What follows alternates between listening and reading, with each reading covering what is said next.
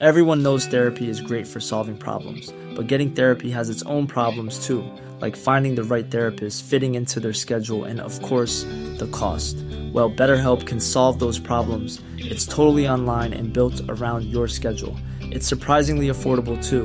Connect with a credentialed therapist by phone, video, or online chat, all from the comfort of your home. Visit betterhelp.com to learn more and save 10% on your first month. That's BetterHelp, H E L P. Heraldo Podcast, un lugar para tus oídos. Años después me doy cuenta de una historia de abuso, tendría que decirlo así. Eh, no estoy hablando de abuso sexual ni nada así, sino un abuso laboral, un abuso psicológico, un abuso que años, años me costó años de terapia, tal cual, de terapia, de toparme con otros proyectos y decir, ah, no es así. Ah, hace vale estar incómodo desnudo en el set. Así estaba bien decir, oigan, que salgan los que no tengan que estar en el set, solo los que se necesitan. Guía del hater. Cuidado con los spoilers. Bueno, en Guía del Hater, ahora sí que tenemos un invitado de lujo porque es todo un fenómeno viral, pero creo que va más allá del fenómeno viral porque es un actor que tiene muy buenas credenciales, ha trabajado con una serie de eh, directores bien interesantes, muy atrevidos, ¿no? Mi querido Memo Villegas, bienvenido aquí a Guía del Hater. Muchas gracias por la invitación. Oye, eres de Toluca. Así es. Hay nacido. mucho artista en Toluca, man. O sea, ahora que estoy haciendo el taller de actores profesionales, hay mucha gente del Estado de México, ¿no? De, de Toluca en particular. Sí, este sé de Harold Torres, sé de. Adriana Barraza, sé de. Héctor Holten, sé de nada más. Memo Oye, Villegas. ah, Memo Villegas.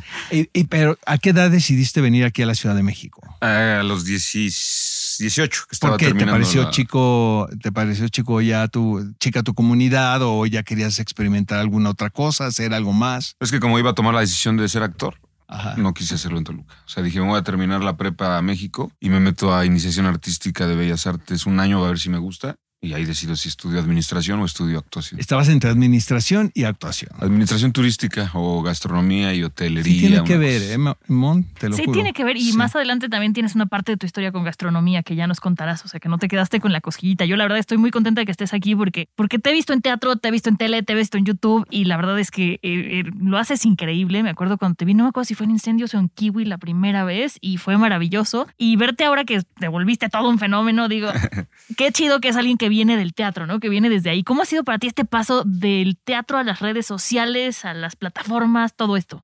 Pues eh, me ha servido de como de comprobación de que uno no decide muchas cosas en la carrera, ¿no? Sí. Sino que el camino te va, te, te va guiando. Ahorita que les platicaba que dejé la escuela de teatro en primer año, pues esa fue la primera decisión que tuve que tomar que yo no contemplaba a la hora de haber decidido ser actor. Claro. Jamás me hubieran dicho, pero vas a dejar la carrera. O sea, te fuiste de Toluca a México para ver si eres actor y vas a dejar la escuela de Bellas Artes el primer año. Hubiera dicho, no, pues a qué me voy. No, o sea, no creo que haga eso si estoy aferradísimo con estar en esa escuela. ¿Y qué es escuchar la intuición o, o el, el dejar a ver si que las cosas fluyan? O... Yo creo que esa fue mi primera justo, te digo, muestra de escuchar la intuición. O sea, de no aferrarme a, pues sí, yo venía a estudiar teatro, yo, yo solo me visualizaba en teatro cuando llegué a- de Toluca, no había trabajado profesionalmente en absolutamente nada. Eh, muchos maestros de, de la escuela de teatro, tú lo sabrás, te, te hacen, te tira- le tiran hate a los cineastas o a, o a los directores de televisión o a los No, y actores salirte de, la televisión. escuela por hacer algo que no es estar en la academia para los maestros es, es sacrilegio, ¿no? Totalmente. Oye, ¿y cómo, por ejemplo, de hacer incendios, ¿no? Que de repente uno como actor está clavado en estos megadramas, ¿no? En estas intensidades y estás explorando tu lado oscuro. Este, resulta que es por el otro lado el rebote, ¿sabes? Del reconocimiento, que también lo del reconocimiento es muy efímero, ¿sabes? O sea, pues un día estás, otro día no estás, ¿no? Los que tenemos carrera larga en esto estamos acostumbrados. Pero, pero qué curioso también, ¿no? Que de repente estás haciendo algo y cuando le cambias el switch, te das cuenta que suceden otras cosas. Sí, justo me, me queda claro que uno no sabe por dónde va a venir el madrazo de, en este caso hablando de la, del reconocimiento, si le podemos poner algún adjetivo, o bueno, no es un adjetivo, pero eso. este, sí, yo jamás, o sea, de- no soy de una generación que use TikTok ni redes sociales intensamente. Ay, cálmate, ni que hasta Oscar las usa. Qué No, bien no. me caes, maestro. Pero yo, o yo sea- soy igual que tú, no sabes. O ¿eh? sea, tengo Instagram y es lo único que uso, pero no tengo TikTok, no tengo Twitter, no tengo, ahora sí como Juan Gabriel decía, no tengo nada. este. Y, y- y mi, digamos, mi boom de popularidad fue a través de un canal De digital, un canal de, de internet, un canal de redes sociales. Yo no sabía nada de la viralidad, o sea, no, no, yo entendía, o sea, cuando yo llegué a México a hacer teatro, yo dije, si llego a ser famoso, ponle entre comillas, yo me imaginaba una fama estilo un Bruno Bichir, ¿no? Exacto. Que era Damián actores que- Alcázar, Damián Alcázar, Demián, ¿no? Exacto, que, que son actores que yo admiraba de, de morro, ¿no? Jiménez Ujú, Cacho, pero no un alcance incontrolable de views y de, Ujú. de- de que gente en otros países haya visto esos tres minutos de video y te pueda decir cosas a través de tu Instagram. Y, Sí. Oye, oye, cuando el video de Harina se convirtió en esto, te decía que mi socio Troy Trujillo me decía, es que güey, tienes que ver esto, está cagadísimo, ¿no? La verdad yo no tengo mucho tiempo de ponerme, ya sabes, como a, navegar y a ver videos de recomendaciones.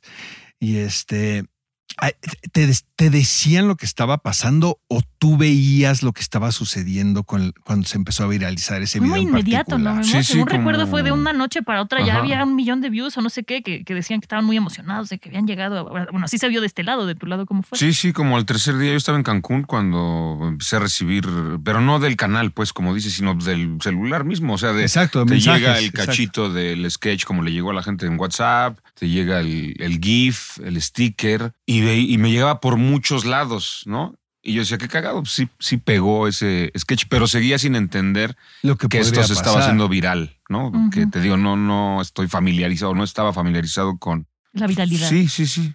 Oye, eh, yo, te- yo soy de la teoría, eh, la gente no me cree esto, pero mi género favorito de todos, maestro, es la comedia. A mí, a- de verdad, que me hagan reír, y ustedes lo saben para qué se hacen. Es el Bueno, terror, yo- Oscar, no mientas. Yo le terror. festejo. Es que todo el mundo piensa que soy como del en el dark side, ¿no? Que siempre me voy al lado oscuro. Pero te lo juro que a mí me hacen reír y me parece de verdad lo más, o sea, es como la virtud inmediata que yo admiro de la gente, ¿no? Eh, y creo que va muy de la mano con la tragedia, ¿sabes? Con el dolor, cuando lo sabes manejar. Claro. ¿sabes? Una cosa es el chiste así de pastelazo y otra cosa es realmente hacer comedia inteligente. Sí, pues yo deseo, o sea, me encantaría, porque me preguntan si, si ya estoy harto de hacer comedia, ¿no? Si, si, y pues nunca estaría harto de hacer comedia como la describes. Si es una comedia bien, bien platicada, me encantaría hacer comedia de tipo inteligente siempre, pero no se puede siempre, ¿no? O sea, este, y la verdad es que no lo niego, hay que entrarle a hacer otras cosas, también hay que trabajar, hay que seguirse exhibiendo, hay que seguir explorando otros terrenos. Pero estoy muy contento, por ejemplo, de la serie que se hizo del Teniente, que justo tiene estos tintes de drama, tintes de thriller, tintes de... eh, es una comedia más agria, y como Fleabag, como... Me da mucha Breaking Bad, risa, la como- verdad. O sea, que los sospechosos sean influencers y que les estén quitando las huellas dactilares por la- para los likes. Sí solté Sí. una carcajada yo solo en casa. De verdad, sí me parece muy creativo. Pero... la- que- sí, sí, sí. No, no, no. También el éxito que está teniendo la serie es como si fuera otra vez el video de YouTube, ¿no? O sea, fue, es muy bueno y muy grande el éxito. Y la gente lo que me ha dicho aquí es, y lo creo sin, sin darme ínfulas de nada, pues, este, yo no había visto algo así mexicano. Ujú. O sea, me da triple gusto porque digo, este es el contenido cómico que me gustaría hacer. Cuando veo contenido argentino, por ejemplo, que son tan hábiles para hacer comedia rarísima, padrísima, ¿no? Que no es de pastelazo. También tienen obviamente sus Cosas malas. Sus cosas como en malas. todos lados. en todos lados. Pero creo que a lo mejor esta puede ser, no sé, el impulso para hacer otro tipo de comedia. ¿Tú crees que como mexicanos, o sea, que nada más en México uno se puede reír de la tragedia que vivimos todos como en sociedad o que eso se pueda dar en otros lugares? Yo creo que se puede dar en cualquier lugar del mundo. Yo, yo creo que nos, nos romantizamos los mexicanos al Sí, decir que somos la mejor cocina y que somos los más. El clásico, ay, el sentido del humor del mexicano. No, el sentido del humor hay La en todos habilidad, lados. no, esta Sí, sí. cosa de Pero- el albur y la habilidad del mexicano es incomparable. No es pero cierto. no, o sea, pero a los gringos sí les cuesta más trabajo reírse de sí mismos, créemelo. Por lo menos los est- en Estados Unidos. Los ingleses no lo sé. Pero ¿no? mira, hay series como, repito, o sea, Breaking Bad lo uso como ejemplo, que es muy comercial, muy Sí. popular, pero es un gran ejemplo de sí, jajaja, jajaja, pero todos los personajes están construidos profundamente y a todos les duele algo profundo y es lo que dices, ahí se acerca la tragedia. O sea, la línea, de, la trayectoria de Heisenberg, pues es, o sea, está lavando carros el maestro porque no puede y se le aparece esto y por necesidad, porque se va a morir, porque tiene que dejar lana para, o sea, es es una en la madre al sueño americano, ¿sabes? Ajá. O sea, al- a la ideología con la que creces toda tu Pero vida, yo ¿no? leí ahorita que están hablando, perdón, del sentido del humor en los diferentes países. Eh, había un estudio socio- sociológico, un análisis que decía, ¿no? Que México es un país que nunca va a llegar a una guerra, porque en vez de, de pelearnos o de sacar esa ira, lo sacamos inmediatamente con un chiste. Y eso es diferente. Entonces, no sé si en países, por ejemplo, como Alemania, que su sentido del humor sí es muy diferente. O sea, yo conozco mucho la cultura, estoy muy relacionada con la cultura y sus chistes siguen sin lograr caerme. No sé si tiene que ver porque ellos explotan de una manera diferente y nosotros lo drenamos de esa manera. Entonces, no sé si en todo el mundo se reciba la comedia de la misma manera. O sea, sí me encantaría que llegue a todos lados, ¿no? Y que lo que estás haciendo llegue a todo el mundo. En España creo que va a funcionar muy bien. Les va pero- a parecer raro, pero se van a clavar. claro, creo pero no sé si tenga algo que ver con el idioma, porque muchas veces el idioma Exacto. construye cómo pensamos. Entonces, no sé si, si va por ahí, ¿no? Yo sí creo definitivamente que no hay comedia, bueno, a lo mejor estoy diciendo una barbaridad, Pero universal. es tu verdad. Universal, pero, pero pienso en una comedia de Shakespeare, pues sí, a lo mejor es Pero por eso universal, es el ¿no? genio que fue. ¿no? Exacto, exacto, Ajá. exacto. Pero sí, definitivamente habrá contenidos mexicanos o argentinos o latinos que vea un alemán y diga, no entro, güey, o sea, no Sí, entiendo, sí, ¿no? sí, sí. Igual nosotros... Yo a muchas series no le he no entrado, agarro. porque pues no, no, no me identifico y es como pues una percepción mía. ¿No? Oye, y una pregunta, ¿por qué estos sketches que hacían, bueno, que hacen ustedes de Backdoor, eh, son de Sudamérica, ¿no? De Argentina. Brasil, tengo- No, son, son de Brasil. De son de Brasil, ah, son de Brasil, Ajá. perdón. A la hora que los tropicalizaron, ¿cómo era el sketch de harina originalmente o no estaba? ¿Pudiste ver el original o era exactamente igual? Sí, todos los sketches ya están hechos en Brasil por el, pues, los, los creadores del canal, que es Ujú. Porta Dos Fundos. Y los, todos los sketches ya los hicieron ellos y nosotros los rehicimos O tropicalizados. sea, sí los tropicalizan. Sí, los, el grupo de guionistas lo tropicaliza. En este caso fue Gustavo Proal, el que tropicalizó el de Harina. bueno es Gustavo. Ujú. Y sí, nosotros como actores, por este, indicación de Porta Dos Fundos, tenemos que ver la referencia. De ahí somos completamente libres. También dirección, o sea, Chava hizo plano secuencia a nuestro sketch, cosa que Brasil no, por ejemplo. El teniente de Brasil se pone un poco agresivo, por ejemplo, en, el, la- en, el, en la ficción del, del sketch. Le, le tira la cámara a uno y dice, no me grabes, no me grabes, no sé qué. Yo decidí no llevarlo por ahí, me parecía más, a mí pues, más cagado lo que hice. Eh, el guion es tal cual el guion estaba, yo metí el ritmo de las cosas nada más, pero no agregué ni una línea Todo está en el guion, todo como estaba dicen. en el guion. Eh, leyendo yo el guion dije, wow, qué joya es esto. Veo la referencia y digo, No. sí, sin, sin comparar, pues dije, este es el punto de entrada. Como yo lo veo, lo puedo mejorar. Porque bueno, también es cierto que no estoy diciendo que sea mejor el mío, sino que uno ti. recibe algo claro y le quieres meter lo que tú crees que es mejor camino. Hay es- dos factores aquí. Eh, Chava ya se la sabe, ¿no? Chavita Espinosa, ¿no? Creo que es de los mejores directores que hay para este tipo de comedia, ¿no? Este tipo de series. Y segundo, el elencazo que tienes, por ejemplo, en la serie. Si son actores de primera. Verónica, para empezar, ¿no? Que tengas ese rapport.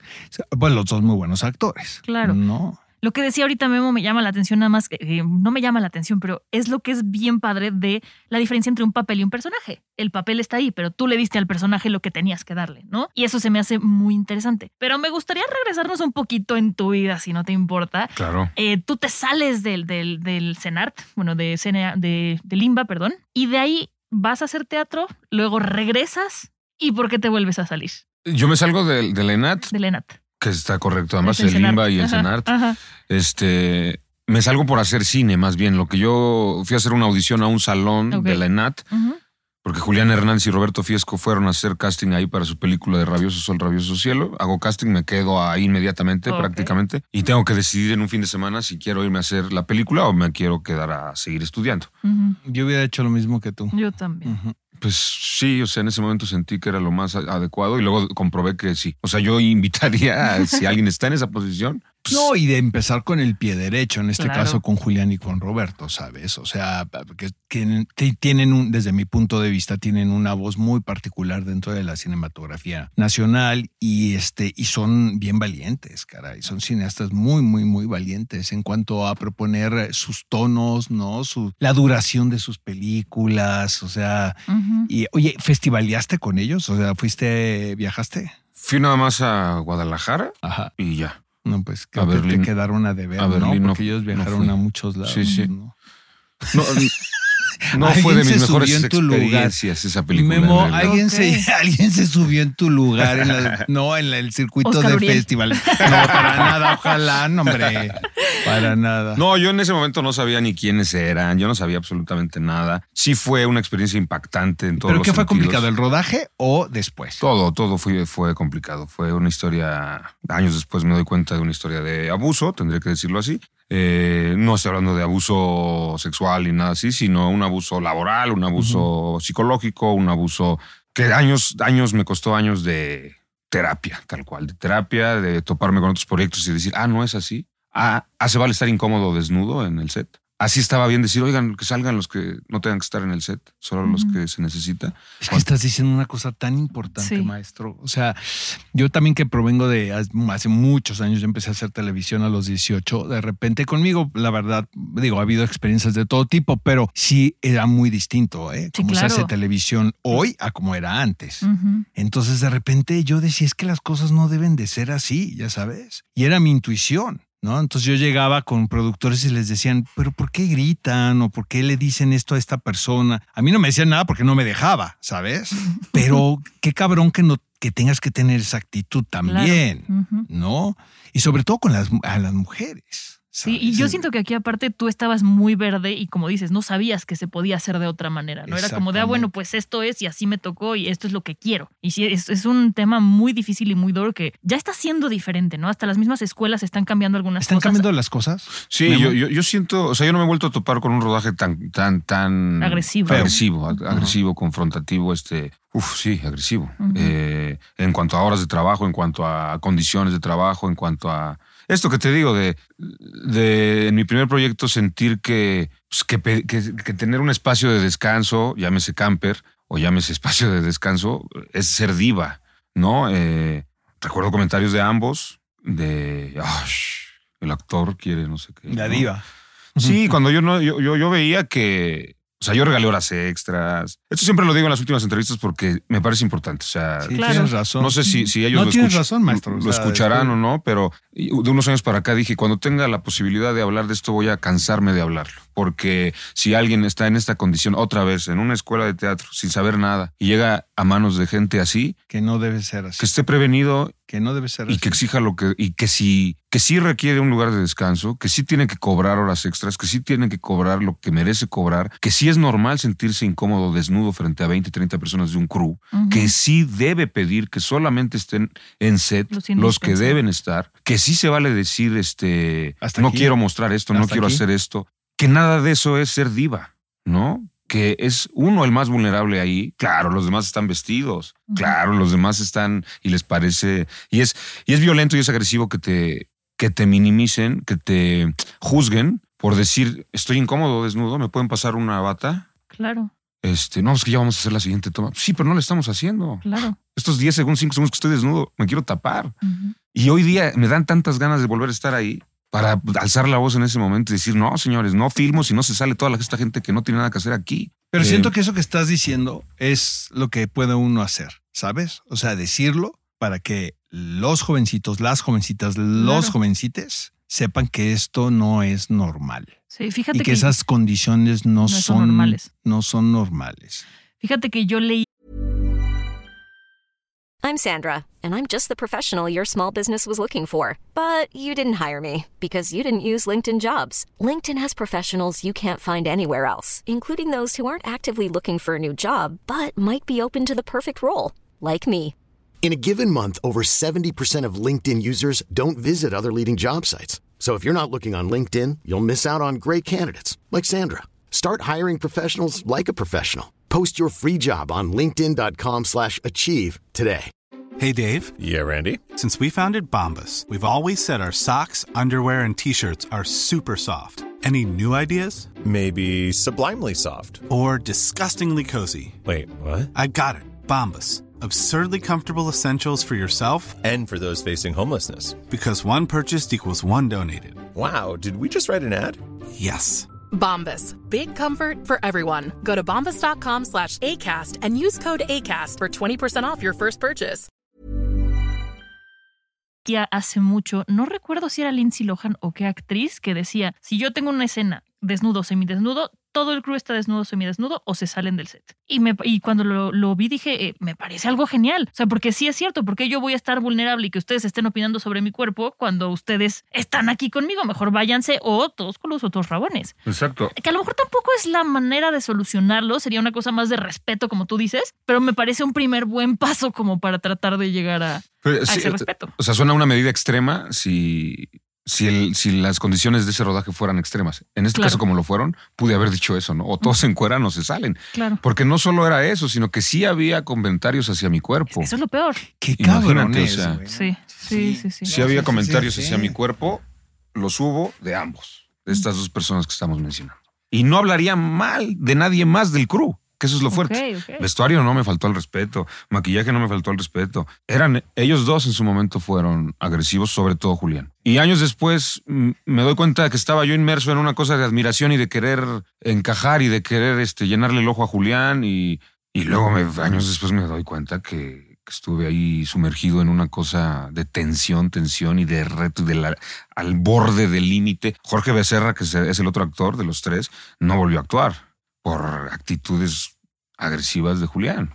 Claro. O sea, a él sí le fue peor. Y pasando a un tema, no sé si es más, bueno, sí, seguramente es más agradable, pero ¿cómo fue tu paso por la cocina? Para, para, Eres para bueno, a ver, para pero eres aligerarnos. bueno para cocinar. Lo que pasa es que siempre me quedé con la espinita. Hijo, es algo que yo admiro tanto, ¿sabes? Para mí la gente que sepa cocinar, porque a mí se me quema hasta el agua. A mí también, Oscar. O sea, soy el peor de todos, hermano, para cocinar. Yo un día le eché Pepsi a una sopa maruchan No, y no, no estaba borracha, fue nada más que estaba muy cansada Pues sí, y me equivoqué de vaso. No te las tomes frías. Este... Te juro que no estaba borracha. Ese día no, No, estaba borracha. A ver, ¿cómo, se, va- ¿cómo es lo tuyo con la cocina? este, La verdad es que no, no soy bueno para cocinar, sino que Ay, sí. tuve, No, eh, o sea, quería estudiar Tuve un eso. programa de chef, No, ¿no? te juro que Entonces no. estaba en el número uno de ranking, ¿no? No, tenía esa cosquilla de, de cocinar, me metí a la carrera de gastronomía Ajá. y aguanté ocho meses. Pero me clavé en la repostería y un rato estuve vendiendo pasteles, ya Y- siendo y- y- actor. pero y te quedan bien. O sea, si la me neta sí quedaban saben bien. buenos. Ahora tiene cuatro o cinco años que no hago eso. Bueno, lo que Y pero la aprende. repostería es lo que más te gusta. Sí, ¿no? me gustó mucho la, la ciencia exacta de la repostería. Sí. ¿No? Porque la Sí, comida sí, ¿Y salada qué es sí, más- pastel? a sí, ver. ¿qué, qué tal, no? Y el curioso, ¿por qué pastel que te quedaba así de No te va a el- invitar un pastel, Oscar. No estoy diciendo eso, Mon, pero a ver, nomás por pura curiosidad. ¿Cuál te quedaba así de El la Sacher, el Sacher, un ¿Qué pastel es? ¿Qué austriaco, es? A ver. pastel de Chocolate. chocolate con chocolate con más Hijo chocolate. Sí, se lo ubico bien, ¿ves? Aquí la gorda representando postres. El bizcocho es de chocolate y luego el, el ganache es de chocolate y antes tiene más chocolate. Más chocolate. Tiene chocolate en medio de los Hijo, dos yo amo panes el de chocolate, chocolate. la verdad. Pero es muy, este, pues era muy rico estar partiendo el, ya sabes, el círculo de pastel, el bizcocho en, en tres, la Ajá. técnica para darle giro al, al pastelito mientras le vas metiendo el cuchillo. No lo ven ustedes, pero nos lo está ilustrando con las manos y te- lo creo. Oye, Memo, ¿qué te hace reír a ti, eh? Como persona. ¿Qué, o sea, de- en la vida diaria. ¿Qué, qué te, qué te- realmente qué te, te pone buenas? El humor simple, fíjate, o sea, de, de la vida cotidiana. Sí, sí, sí, sí, sí. De la vida cotidiana, el humor simple. Ahorita que estoy trabajando con Piti Paul, este cabrón me cae tan bien, me cae tan bien porque coincide conmigo que somos unos estúpidos totales para el día a día, para hacer reír con lo que. O sea, esa gente cerca me, me, me, me hace reír mucho. O sea, no me gusta ni el, ni el albur, ni el chiste oscurón. Soy más de, de humor simple en la vida, en el día a día. Oye, ¿volverías a hacer incendios, por ejemplo? Un drama de, esa, de, esa, de ese nivel. Sí, claro, claro. Aparte, Incendios le fue Yo la extraordinariamente vi, bien. yo la vi, yo la vi en el. Benito Juárez cuando eran puñaladas para entrar, ya sabes. Sí, sí, sí, sí. Sí, que una, era toda una ex- Yo lo vi experiencia. en. Shakespeare. Yo la vi en el Benito Juárez. Pero, pero volverías, le volverías a entrar a un proceso así. Claro, sí, con todo, con todo placer. No, incendios. Incendios, yo creo que Rabioso Sol, Rabioso Cielo, Incendios y ahora lo que pasó con el teniente han sido los tres eventos hasta ahora claves, claves de, de, de mi carrera, de haberle entrado a eso, estuvo bien. A pesar de lo que platico de Rabioso Sol, lo volvería a hacer. ¿no? O sea, sí fue, no- quizá no estaría hoy con tanto trabajo ahora si no hubiera hecho esa película. Claro. Incendios fue el siguiente. Y O sea, me acuerdo, estaba también muy verde. Acababa de hacer una obra de teatro nada más con Martín Eduardo II, que a Martín yo me le acerqué a esa porque vi cuatro veces Crack, que era su obra ante, pegadita anterior con Gavino Rodríguez y Adrián Ladrón de Guevara y Diana Fidelia. La fui a ver cuatro veces y pues lo abordé en la cuarta ahí en la, en la, en la orientación, me parece que fue, a decirle, oiga, pues este, yo ya salí del, o sea, dejé la escuela, ya hice dos pelis, pero no tengo nada, no tengo chamba, no me hice amigos de todos los cineastas, ni, ni sepa dónde, ni tengo fotos en ninguna castinera, ni hice vínculo con ningún teatrero. Ahora estoy creyendo que iba a ser el nuevo Gael, porque dije, ya hice dos películas, ya se armó, soy, y me decían, tienes el tipo mexicano, vas a ser el. Damián, exacto. Y yo decía, Le voy a pues, quitar todos los papeles en este momento, ¿no? Ajá. Y este, y luego estuviste en Eduardo II. Y Martín me dijo, pues tal, le dije tal cual, el, si hay que entregar una carta, le entro.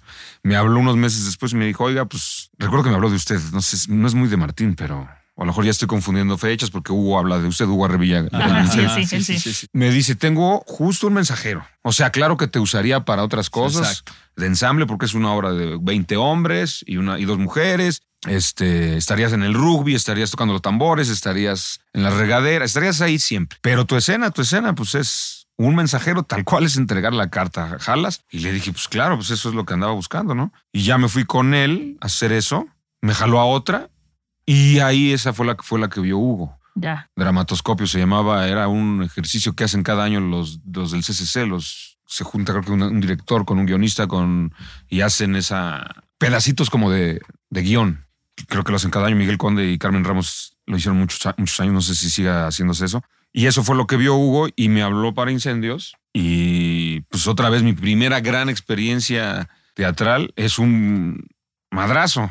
Ya sabes, Oscar, O sea, contrátalo. Oye, ¿y eres más, eras más, eres un actor más técnico o más, está mal decirlo esto vivencial, porque pues es una tontería, pero a lo que me refiero es, ¿eres de los actores que fácil entran y salen de la ficción o lo- de los que necesitan tiempo de preparación? y Porque yo he trabajado con Karina, por ejemplo, Sí. la he tenido en Sí, repartos, ¿no? Entonces yo conozco su proceso. Y obviamente Incendios, pues era una, es una mega obra, o sea. ¿estás de acuerdo que ahí sí le tenías que entrar? Porque le Sí. que entrar, si no, no pasa. ¿no?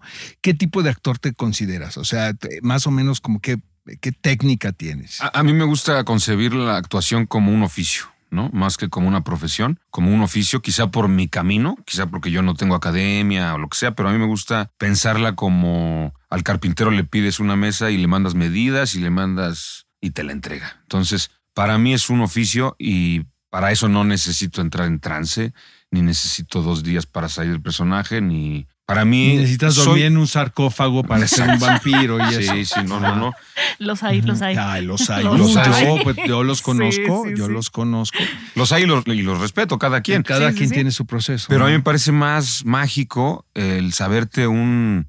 Eso, un alfarero, un. Pues me están pidiendo tal pieza, hay que hacerla con lo que sé hacer. No, no, no, no va a venir de la Pachamama, pues va a venir de aquí. ¿Qué tengo para hacer este, este material? Y lo tengo que entregar el 4 de junio, ¿no? Me lo tengo que aprender, lo tengo que ensayar, lo tengo que diseñar y lo tengo que presentar. Y así me gusta y así me ha ido funcionando y así me todavía estoy todavía más instalado en esa idea. Fíjate que entrevistando una vez a Sharon Stone, que había hecho una película con Leonardo DiCaprio, decía que lo envidiaba muchísimo. Porque dice, allá ella había hecho casino. Yo me la pasé sufriendo seis meses, ¿no? Porque yo no soy una actriz que me pudiera a mi casa a preparar cena después de haber hecho una escena, ¿no? Con Joe Pesci, pues. sí, sí. Yo me voy temblando y soñando y con el terror de perder el personaje al día siguiente, ¿no? Entonces de repente dice, llega Leonardo DiCaprio crudo. No, no se sabía sus líneas. Dice que le ponían unos cue cards así al lado de la cámara. Se equivocaba todas las veces que te puedas imaginar y que la toma que queda, que el director estaba tranquilo porque decía, es que está pasando. Dice, yo soy, yo soy un, no lo criticaba, decía, pero yo soy un intérprete distinta. O sea, yo sí tengo una metodología completamente de- diferente a la que tiene él. ¿no? Sí, pues yo admiro también a esas personas. Yo las he visto, ¿no? O sea, Karina, ahora que la mencionas, de lo que yo recuerdo con Karina, me gustaba que ella justo no andaba con con chaquetas mentales, pues. Ajá, sí, Ella sí, venía a hacer su tiempo. chamba y lo hacía de una manera. Es densa. Poderosísima. Tiene, una cosa- tiene un poder, Karina, en escena. Pero es ella- que- ella pero eso es mucho, pero eso es mucho oficio también Claro. y técnica. Yo amo la técnica, maestro, ¿sabes? O sea, yo sí soy fan de la academia.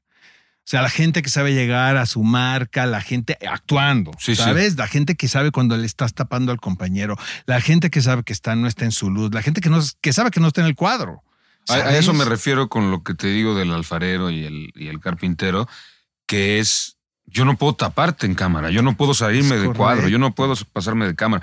Y eso es actuar, o sea, Claro. no solamente que te salga bonita la escena o que te la hayas aprendido y la digas claro y fuerte, o incluso emotivamente, todo lo demás. Estaba justo apenas trabajando con un niño, tendrá nueve, diez años, y me impresionaba la capacidad que tenía de observar todo lo que sucedía y de hacer lo suyo. Dije, este güey va a ser, si no se nos va, va a ser un gran actor. Hijo, yo, yo admiro mucho eso.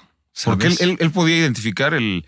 Te habían dicho que movieras la botella cuando te agarrabas el bigote. Pero, y, y lo ves así como. Y dice, su- y dice su línea. Y vuelve a como no estás haciendo la nota que te dijo el director a ti. Sin embargo, yo sigo haciendo mi chamba, estoy respondiendo acá al estímulo y ah, ah, la botella. Y te dice el corte, te dijo, no, no moviste la botella, compañero. Sea, el niño estaba en todo, y preciso. que recuerdo Tiare Escanda que hizo una película con Aitana Sánchez Gijón, dice que fumaba un, eh, fumaba, fumaba un cigarro en escena y que decían corte y que el cigarro estaba en la misma, exactamente, ju- justo como en la toma anterior. Dijo, yo soy bien hater con eso. O sea, yo Pero cuando veo una escena y en la contratoma o algo así. Imagínate la precisión de actor, güey. Dice, dice Tere, no, pues a mí me caen muchos veintes, te caen veintes del oficio. ¿Sabes? Y obviamente es algo que aplaude el director y el director de fotografía y, Y el continuista. el continuista y el script y- o el script, lo que quieras, ¿no? Oye, este, ya tienes autorizada la otra temporada, obviamente. ¿Para qué nos hacemos? ¿Ya la grabaste o estás o es misterio por resolver? No, no, todavía no, hasta el próximo año. El Pero próximo antes de irnos a eso, yo tengo una duda que me ha preguntado mucha gente. Bueno, cuando les dije va a estar Memo con nosotros, me preguntaron cómo fue el paso de el video de YouTube a decidir hacer la serie. Exacto. O sea, te hablaron y te dijeron, te la proponemos, tú dijiste sí, no, o tú la propusiste. ¿Cómo fue ese, ese momento? No recuerdo los pasos exactos porque fue mucho movimiento, pero.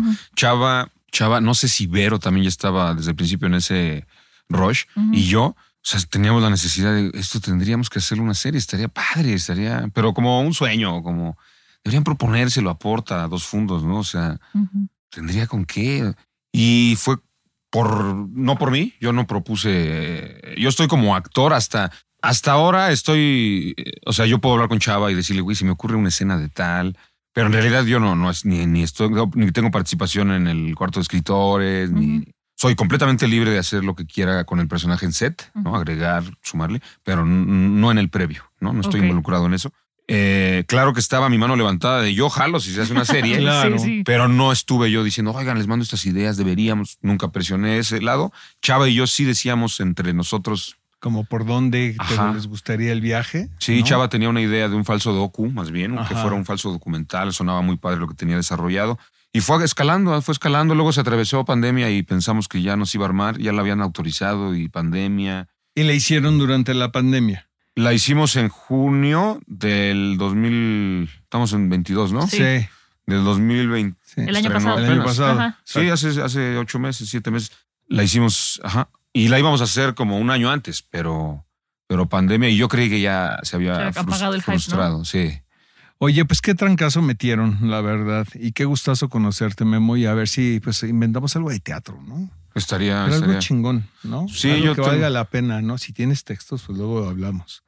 Ya, Este, Oscar vio que ya, eres el, el, el- este, el- Este, sí, ya el estoy éxito del teatro. ¿no? Así, ¿qué podemos hacer? No, pero vamos a hacer algo distinto, ¿no? A lo de harina, ¿no? No, claro, claro. O sea, a mí me encantaría volver al teatro. Lo que pasa es que también es cierto que ¿Qué tal, seduce. ¿Qué tal esos productores, no? Harina, el show. Sí, sí, El sí, sí. musical. No, bueno, a varios que les mando saludar, pero no, no se trata de eso. Me O sea, yo siento que las malas obras y las buenas y las medianas todas cuestan el mismo trabajo. No, y el personaje, o sea, me han invitado al tenorio cómico, me han invitado a cantidad de cosas que la verdad, con todo respeto, y yo me he hecho a un lado porque no es lo que me interese. Mm. Pero sí, tengo ganas de volver al teatro porque, pues, tú sabes, hice teatro Sí. 12 años eh, seguidos y, y quiero, quiero, quiero regresar. Lo que estaba diciendo es que tampoco voy a mentir, es muy seductor y muy divertido y muy también satisfactorio este mundo de, de la televisión y el cine. cine, caray. Y quiero seguir haciendo cine, ¿no? Y ahora, ahora tienes va- varios pendientes, ¿no? Ahora quiero saltar al cine dramático, pues, pero también quiero regresar al teatro, pero también, entonces no se ¿Qué puede uno te dividir en gusta? todo. ¿Qué cine te gusta, Memo, como espectador? Yo como espectador soy, o sea, mis pelis favoritas son Dancer in the Dark de Lars von Trier, este, La casa de Thomas Winterberg. Maestro, este, no, Dark Side. Soy no, dark, Vámonos totalmente. al Dark Side. Casi ¿eh? no consumo comedia, a menos que sea, sí, para mí, para mí el hijo de la novia, con Ricardo Darín, que dirige Juan Que José es Campanella, es, comedia, cuando Sí, es, un- es un dramita, pues, Sí. pero ese tipo de comedia es el que me gusta.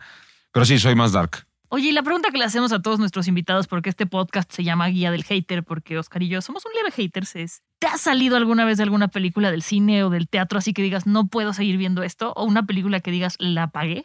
Del teatro me he salido bastantes veces. Ajá. Y del cine, la última vez creo que me salí de Clímax de, de Gaspar no, a Noé. mí sí me gusta, fíjate. Entiendo por qué la gente se sale, ¿eh? Pero- Me han gustado todas. Pero esta sí te pareció. Después de la coreografía maravillosa inicial, está brutal. está- es una locura deliciosa. Me empecé a Angustiar. a cansar, a angustiar y a, a enojarme como de, ah, esto ya fue, vamos a filmar, ya sabes, el, el espectador hater que no tiene ni idea, Sí, pero sí, ay, sí. vamos a filmar cualquier mamada, ¿no? Vomitando y drogados todos y este y me salí de esa, pero no fue por, o sea, eso, por, por Por lo que por lo que dije. Sí, por hater, más bien. Exacto. Bueno, pues con eso damos por terminada la entrevista. Qué, qué gustazo que hayas estado con nosotros, estimado Memo, y qué gusto conocerte en persona. Conocer todo lo que hay detrás, ¿no? Porque lo que nos platicaba también Irene es que mucha gente dice, ay, te conozco de Monarca, ¿no? ¿Qué habías hecho antes? Y es como de, pues hay una larga trayectoria detrás. O que piensan que es como el personaje de Monarca. En este caso, que la gente piensa que Memo es el teniente. No, ¿no? te Sí es, eso sí es- es. Te saludan es- como el teniente en la calle, obviamente. y que te griten las frases y que, que- aquí, abajo, aquí abajo, que seguro, seguro eran compañeros de aquí, de ustedes. Sí, sí, sí. Ahí abajo, este, en la entrada, voy pasando y ¿dónde dejaste la harina? ¿No? Y la verdad es que se vuelve Ah, bien cansado eso, ¿no? Sí. O, o eso que te digan, que te tiren hate Ajá. diciendo, ¿y ese güey quién es? Este, tres minutos de fama y ya infla. Cuando salió la serie, antes de que saliera, se anunció y había un montón de hate de, no, ¿Quién- pues estamos hundidos. O ¿Quién sea, es el influencer ese? Sí, ¿No? estamos hundidos. Un pendejo que la hace tres minutos, le dan una serie. Así de mal contenido tenemos en México. Y yo decía, Exacto. bueno, véanla primero. ¿no? Exacto. Y además, investiguen un poquito que este pendejo lleva 15 años de carrera. ¿Y que hizo incendio? Que hizo incendios, Nada o sea, más no y es nada poca menos. cosa. Pero bueno, no se puede controlar. el Muchas hate, gracias ¿no? por todo, Memo. Muchas gracias. Qué placer. Gracias por la conversación. Gracias. Guía del Hater. Cuidado con los spoilers. Producido por Ale Garcilaso, con el diseño sonoro de Federico Baños. Una producción de Heraldo Podcast. If you're looking for plump lips that last, you need to know about Juvederm lip fillers. With Juvederm Volbella XC and Juvederm Ultra XC, your lip look, whether it's subtle or bold, can last up to one full year with optimal treatment and no additional maintenance. Find a licensed specialist and see if it's right for you at juvederm.com today. That's J U V E D E R M.com. Add fullness to lips in adults over 21 with Juvederm Volbella XC or Juvederm Ultra XC. Do not use if you have severe allergies or a history of severe allergic reactions, or if you're allergic to lidocaine or the proteins used in Juvederm. Tell your doctor if you have a history of scarring or taking medicines that decrease the body's immune response or that can prolong bleeding. Common side effects include injection site redness, swelling, pain, tenderness, firmness, lumps, bumps, bruising, discoloration, or itching. As with all fillers, there's a rare risk of unintentional injection into a blood vessel, which can cause vision abnormalities, blindness, stroke, temporary scabs, or scarring. For full important safety information, visit juvederm.com.